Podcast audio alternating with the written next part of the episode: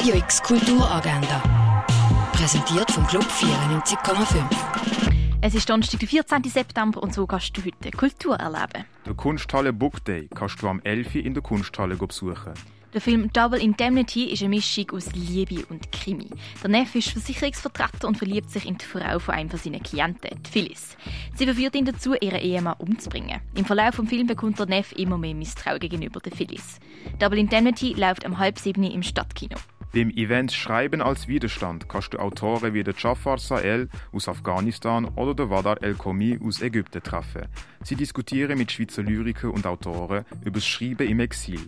Schreiben als Widerstand startet am 7. im Literaturhaus. Die Aufführung Sing Me a Love Song läuft am 8. oben im Jungen Theater Basel. Der Film Il Colibri ist ein Liebesfilm, der in den 70er Jahren spielt. Il Colibri läuft am 8. im Kultkino. Die Ausstellung von der Doris Salcedo läuft in der Fondation Bayerlo.